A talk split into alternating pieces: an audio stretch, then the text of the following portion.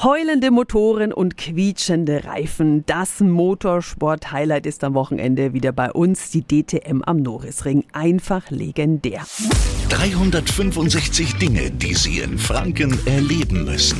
Mit dabei ist natürlich auch wieder Lokalmatador Marco Wittmann aus Fürth im BMW und er freut sich sehr auf das Rennen. Der einzige Stadtkurs im Kalender, dann fährt man vor dem Heimpublikum, wo eben ganz viele Freunde, Familie, der eigene Fanclub vor Ort sein wird. Dementsprechend die, die Unterstützung ist riesig und daher ist natürlich die Motivation auch extrem hoch. Am Wochenende Norrisring in Nürnberg. Mehr Infos rund um das Motorsport-Highlight gibt es auch auf unserer Webseite radiof.de. 365 Dinge, die Sie in Franken erleben müssen. Täglich neu in Guten Morgen Franken um 10 nach 6 und 10 nach 8. Radio F.